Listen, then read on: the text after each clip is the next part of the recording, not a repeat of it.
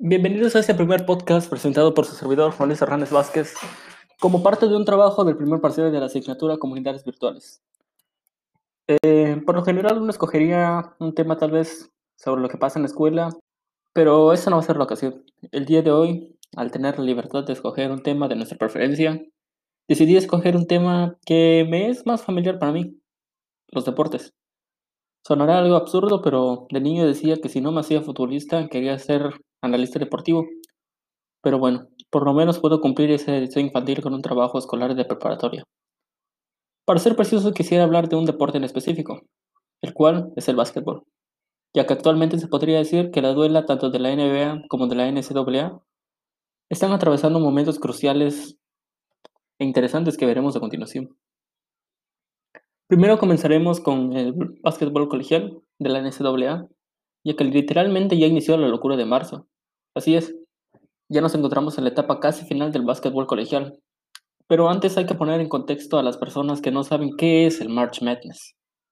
De manera simple se podría decir que el March Madness es un torneo de baloncesto de la primera división colegial en los Estados Unidos. En estos participan los mejores 68 equipos del país norteamericano, estos equipos se enfrentan a duelos de eliminación directa para ir rellenando un bracket de duelos y así llegar a las semifinales nacionales por supuesto a las finales conocidas como el Final Four. En resumen, este es el torneo más importante a nivel colegial del mundo, del cual salen las futuras estrellas para la mejor liga de baloncesto del mundo. Obviamente hablamos de la NBA. Y es precisamente de las futuras estrellas de la NCAA que podrían llegar este mismo año al draft de la NBA de las cuales les hablaré el día de hoy.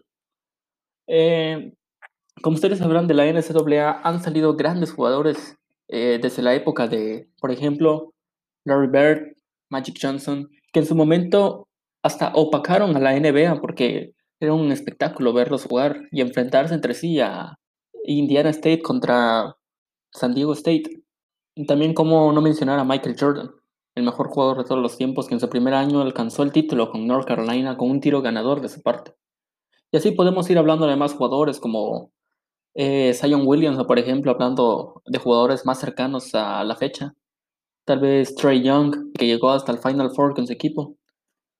Pero bueno, el día de hoy nos vamos a eh, interesar acerca de los jugadores que van a participar en este March Madness de este año y que pueden llegar o que llegarán más bien al al draft de la NBA 2021. Como saben, normalmente las listas especializadas ordenan a los jugadores dependiendo de en qué puesto o puestos estos jugadores pueden llegar a alcanzar en el draft de la NBA y pueden, hacer, pueden ser escogidos por algunas de las 30 franquicias que la componen. Me guiaré de algunas de estas listas para poder realizar este listado. Muy bien, el primer jugador de esta lista y que seguramente si no pasa nada raro quedará en el top 10 del draft como mínimo es el señor Keon Johnson, un jugador que puede jugar en la posición de base o alero, 1.96 metros de altura, de la Universidad de Tennessee. Algunas de sus características que podemos encontrar en este joven talento es, entre otras cosas, que es un jugador muy bueno en los dos lados de la cancha. Es decir, que es muy bueno en defensa, muy bueno en ataque, lo que se conoce en inglés como two-way two-way players. Es un jugador con un físico muy atlético y que es un muy buen anotador cuando la defensa se encuentra en transición. Un pero que le podríamos poner a Johnson es su tiro exterior, que hoy en día, a menos que te llames Ben Simmons, o sea, al menos que seas Ben Simmons, es indispensable para poder sobrevivir en esta liga. Keon es el tipo de jugador que han estado buscando los equipos de la NBA cuando no se encuentran en los primerísimos puestos del draft, es decir, cuando eh, estás debajo del top 5, por ejemplo, ya que, como ya he mencionado, Keon es un jugador que puede jugar desde los dos lados de la cancha muy bien y que con un buen entrenador de tiro puede llegar a ser un jugador como, por ejemplo, Kawhi Leonard o Jimmy Butler, que son muy buenos de los dos lados de la cancha y que además le permiten dar ese salto al equipo de calidad para poder aspirar a competir para entrar a los playoffs. El siguiente prospecto que voy a presentar es el jugador de la Universidad de Florida State, Scotty Barnes, un jugador que ocupa las posiciones de alero o ala pivot y cuenta con una altura de 2.06 metros. Sus características en el juego es que es un jugador con un físico privilegiado. Eh, un físico privilegiado para el baloncesto, claro. Tiene un potencial defensivo es muy buen pasador para su altura y para su posición que ocupa, además de que tiene un buen IQ para el juego del baloncesto. Se espera que pueda entrar entre las primeras siete posiciones del draft de este año. Como ya les decía, Barnes tiene un gran físico para la NCAA, pero eso no limita sus habilidades botando el balón o distribuyéndolo para sus compañeros, lo que viene de la mano con que tenga un muy buen IQ para jugar. Una cosa que se le podría reprochar tal vez es que su físico es grande sí, pero para los estándares del básquetbol colegial. Como les venía diciendo, posiblemente al llegar a la NBA y tener esa y ya no tener esa ventaja física contra sus rivales, tenga que cambiar alguna de sus facetas de juego, pero no cabe duda de que Scotty pueda aspirar a ser un gran jugador en la NBA cuando llegue. Nuestro siguiente jugador es el base de 1.93 de la Universidad de Gonzaga, que por cierto Gonzaga es uno de los candidatos al título de la NCAA. El jugador del que estamos hablando en cuestión es Jalen Sachs. Entre las principales características que podemos encontrar en Sachs es que es un jugador que basa su juego en lo físico. Es bastante agresivo en defensa, sin dejar de tomar buenas decisiones. Rebotea y asiste muy bien. Se pronostica que este jugador pueda quedar como mínimo en el top 3 del draft y a lo mucho tal vez en un top 5. La duda que se puede tener acerca de este jugador es que si en realidad puede ser el próximo jugador franquicia de un equipo, al tener cierto parecido con el base histórico Jason Kidd, o que en su defecto sea muy buen complemento como lo es Rob Holiday. Él comparte características con estos dos jugadores, ya saben. Eh, jugadores agresivos que son muy buenos en defensa, muy buen IQ, toman buenas decisiones, son muy buenos en todo, siempre hacen mejorar a tu equipo, ya sea si sea un jugador franquicia o no lo sea como Ru Holiday. Pero personalmente, por su hambre y su agresividad, creo que le ayudará a convertirse en un jugador franquicia de cualquier equipo de la NBA. Eso no tengo duda. Aunque si esto no llega a pasar, aún así sería un jugador que cualquier equipo querría como complemento. Muy bien, estamos casi por terminar el listado de jugadores y seguimos con Evan Mobley. Es un pivot de 2.13 metros de la Universidad de South California. Es un jugador bastante versátil.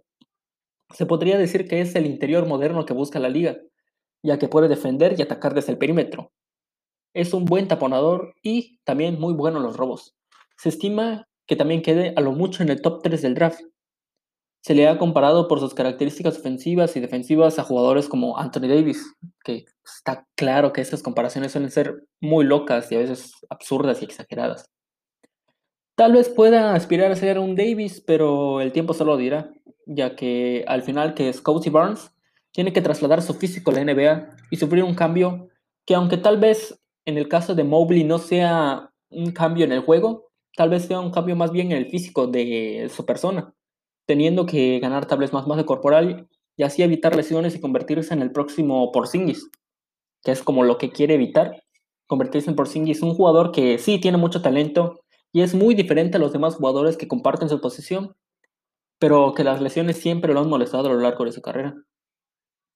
Y ahora sí, les traemos al mejor jugador que no se pueden perder por nada del mundo en este Match Madness, ni cuando ingrese a la NBA, ya que cuando llegue en el peor de los casos, solamente llegue a ser un gran jugador de baloncesto. O sea, imagínense. Estamos hablando del famoso Kate Cunningham, jugador de los Cowboys de Oklahoma State. Es un jugador multiposicional de 2,03 metros. Puede ocupar la posición interior o exterior del equipo sin ningún problema. Es un jugador que tiene muy buen tiro exterior. Es un jugador que no le tiembla la mano en los últimos minutos del partido. Es buen defensor sabe cómo llevar los tiempos del partido cuando esté arriba o debajo del marcador. Además, contribuye muy bien con el juego y tampoco se queda atrás cuando de rebotes hablamos. Con todo eso, creo que está más que claro que es el jugador indiscutible quedarse en la primera posición del draft. Es el jugador que todo equipo de la NBA, querría en su plantilla. Se espera que tenga un impacto inmediato en la liga y ya se le compara con nombres como los de Grant Hill y Luka Doncic tal vez asemejándose un poco más a Hill por el tema de la defensa, ya que Hill era un jugador eh, muy completo en su época cuando llegó, hasta se le comparaba con, bueno, se decía de que él iba a ser el sucesor de Michael Jordan, aunque la comparación con Luka Doncic tampoco se ve tan descabellada, al poder tener la facilidad de jugar en varias posiciones del juego. Ok, esa fue la lista de los cinco jugadores que no te puedes perder en el March Madness ni cuando ingresen al draft de la NBA ese año. Y ahora sí, hablando de temas de la NBA, tenemos que charlar acerca de lo que se ha estado rumorando los últimos días, que es el mercado de fichajes, y también sobre cómo las lesiones han frenado las carreras de, los, de diferentes jugadores para conseguir los títulos individuales de este año. Primero que nada hablaremos del mercado de traspasos y fichajes. Como ya saben, estamos a punto de presenciar uno de los momentos más emocionantes de esta liga, que son los fichajes de última hora, el trade deadline, como se le conoce en inglés. Y cómo los diferentes equipos logran esforzarse eh, por reforzar a sus equipos eh, para pelear por alcanzar los playoffs y algunos incluso para poder dar un salto más y catapultarse como, como equipos que aspiren al título.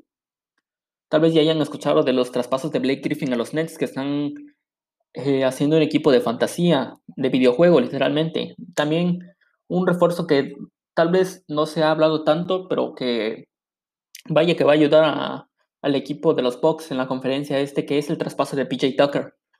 Y eh, la llegada de Trevor Ariza al Miami Heat, que está jugando bastante bien, la verdad. En sus últimos dos partidos lo ha hecho muy bien. Pero el día de hoy les venimos a contar de rumores y jugadores que podrían ser traspasados en ese mercado. Eh, el rumor que más fuerte ha sonado últimamente involucra a Los Angeles Clippers, ya que se dice que estarían interesados por Lonzo Ball, el base de los New Orleans Pelicans, es del interés del Tyron Lue y de la gerencia general del equipo angelino. Ya se sabía que los Clippers buscaban un base, tipo Terry Rozier, Ricky Rubio, entre otras, pero salió una nota de nada más y nada menos que del New York Times que dice que ahora habrían preguntado por el segundo de los hermanos Ball, se dice que los Pelicans están buscando el trapaso solo si se encuentran involucradas rondas del draft, cosa que los Clippers no tendrán hasta 2027 al haber hipotecado su futuro literalmente por Kawhi Leonard y Paul George.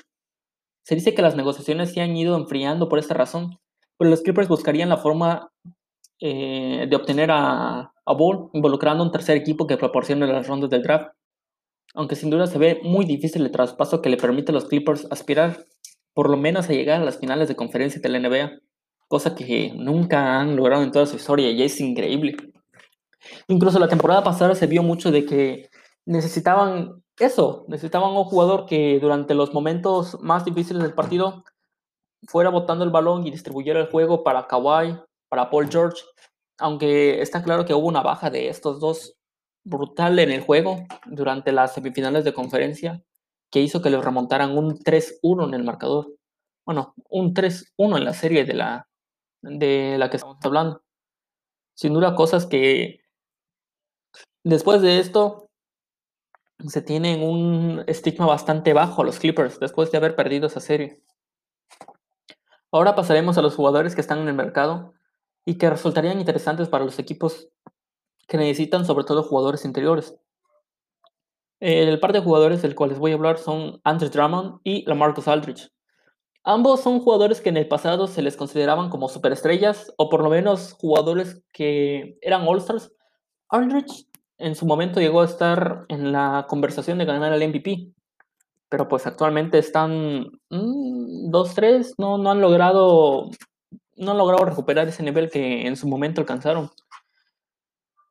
Eh, y ahora mismo sus, sus, equipos buscan traspasarlos. Incluso se ha hablado de que los lleguen a cortar. Y pasar al mercado de cortados para ya no pagar sus altos y tóxicos contratos que tienen sus dos jugadores. Los dos equipos que más suenan por reforzarse en posiciones interiores son las dos franquicias más ganadoras de toda la historia. Estamos hablando de los Lakers y los Celtics. Ambos han sufrido mucho en esas posiciones a lo largo de esta temporada y los Celtics, de hecho, desde hace varias temporadas, desde la salida de Al Horford.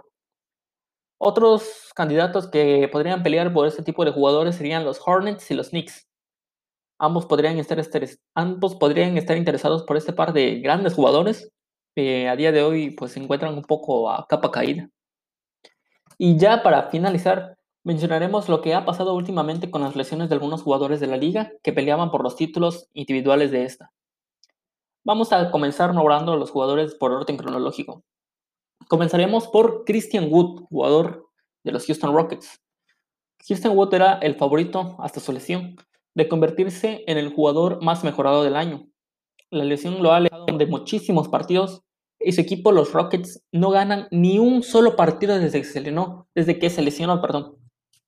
Es decir, llevan una racha de 20 derrotas consecutivas. Es el impacto que tiene Wood en este equipo. Estaba, estaba clarísimo que iba a ser el jugador más mejorado del año, pero, pero pues, pues pasó lo que pasó, se lesionó. Los Houston Rockets están en el hoyo y pues bueno, supongo que simplemente tendrán que esperar a que llegue Wood y a rezar porque obtengan por lo menos una victoria por fin. Y ahora Joel Embiid, The Process. El camerunés y también favorito, era también el favorito hasta su lesión de conseguir el premio al jugador más valioso de la NBA, Most Valuable Player. Sufrió un muy fuerte golpe en la rodilla en el encuentro contra los Wizards el 12, el 12 de marzo de este preciso año. Se dice que la lesión no lo dejará tanto tiempo fuera y que volvería para los playoffs, pero está claro que sus chances de ganar el MVP se han disminuido demasiado, demasiado tras esta lesión. Stephen Curry. Steph Curry, el chef, el mejor tirador de todos los tiempos, se lesionó curiosamente contra los Houston Rockets, que casualmente también perdieron el partido contra los Warriors, porque sí. Otro serio candidato para ganar el MVP se lesiona y hace que disminuya sus probabilidades no solo de ganarlo, sino también de que su equipo se pierda los playoffs. Eh, es triste lo de Curry, es triste porque precisamente se estaban hablando de que sin Clay él no iba a poder levantar el equipo y pues están en novena posición con un equipo en el que juega Andrew Wiggins, donde juega Kelly Oubre Jr., donde juega Juan Toscano Anderson, perdón, Juan Toscano Anderson, eh, Lee. Y sí, tiene a Draymond Green, que es un jugador que es un jugador muy especial, es un grandísimo jugador Draymond Green, pero parecía de que no les iba a alcanzar y sí les estaba alcanzando. En momentos estuvieron en séptimo, octavo, octavo, en octavo puesto y ahorita mismo están peleando por el play-in, pero tras esta lesión de Curry se ve muy, muy difícil de que puedan alcanzar los playoffs. Pero posiblemente tengan que apostar por Wiggins y, a ver si por fin explota Wiggins y logra poder meter a, a los Warriors en playoffs. A menos que se recupere Curry pronto, y venga y haga lo que siempre ha hecho, que es hacer cosas de otro planeta. Y LeBron James. Eh, posiblemente el Rey LeBron se encontraba como mínimo, como mínimo en el top 3 de los candidatos a ganar el jugador del premio más valioso de esta temporada. Además, James ya había sufrido, eh, ya había sufrido con la lesión de su compañero Anthony Davis. Pero apenas en el partido contra los Atlanta Hawks, hace muy poco, sufrió un esguince de tobillo en la pierna derecha que lo alejará unas semanas de las canchas. No solo lo va a afectar a él por su carrera por el MVP, sino que también puede afectar al récord de su equipo que se encontraba luchando por los primeros puestos de la conferencia oeste, que todos sabemos que es la conferencia más difícil de la NBA y no sabemos si pueda mantenerse en ese puesto 3 que ocupaba porque está acechando un jugador serbio que no juega nada mal el baloncesto. Y por último, la Melo Ball. Por último y no menos importante, la Melo Ball, el menor de los hermanos Ball y el más talentoso de esos tres, que por cierto, sufrió una, una fractura en la muñeca de la mano izquierda que lo alejará de los canchas lo que le queda de la presente temporada. La Melo era el favorito para alcanzar el premio de novato del año. Estaba por encima de todos en todas las listas que se hacían sobre premios de mitad de temporada, pero ahora con esta lesión yo creo que se cortan las posibilidades de quedarse con el premio y abre las oportunidades a otros novatos que peleaban por el mismo. Como ya les decía, estas lesiones han permitido que otros jugadores puedan obtener eh, los antes mencionados premios. Y vamos a empezar con el caso del premio al jugador más mejorado, que desde la lesión de Wood y desde antes, de hecho, Jeremy Grant ha demostrado que puede y que es merecedor de ese premio. La pelea estaba así entre Jeremy Grant de los Detroit Pistons y Christian Wood de los Houston Rockets. Estaban ahí tú por tú viendo quién podría ser el jugador más mejorado y de repente se Wood. Jeremy Grant, a pesar de estar en el peor equipo, bueno, posiblemente uno de los peores equipos de la NBA, porque el peor equipo de la NBA son los Houston Rockets, no puedes perder 20 victorias, no puedes tener 20 derrotas seguidas y llamarte un equipo de la NBA. Entonces, Jeremy Grant es un grandísimo jugador que ha mejorado muchísimo y que a pesar de, ya lo mencionó, de que está en un equipo pues malo, ha demostrado de que sí se merece el premio al jugador más mejorado. Los novatos que podrían obtener la distinción al mejor de esta temporada pues entre la lista se encuentran el jugador de los Sacramento Kings, Tyrese Halliburton, Emmanuel Quickly, Patrick Williams, eh, James Wiseman, por ejemplo, Anthony Edwards. Bueno, es más larga la lista del novato del año y se abre totalmente las puertas con la lesión de la Melo Ball, que era el, el que estaba encarrilado por ganarlo. Ahora mismo hay cuatro o cinco candidatos que podrían fácilmente competir por ganar el título. Y por último, los candidatos al MVP de la temporada regular. Posiblemente el jugador con más aspiraciones a ganarlo tras la lesión de los ya antes mencionados Embiid, James y Curry sería el serbio Nikola Jokic.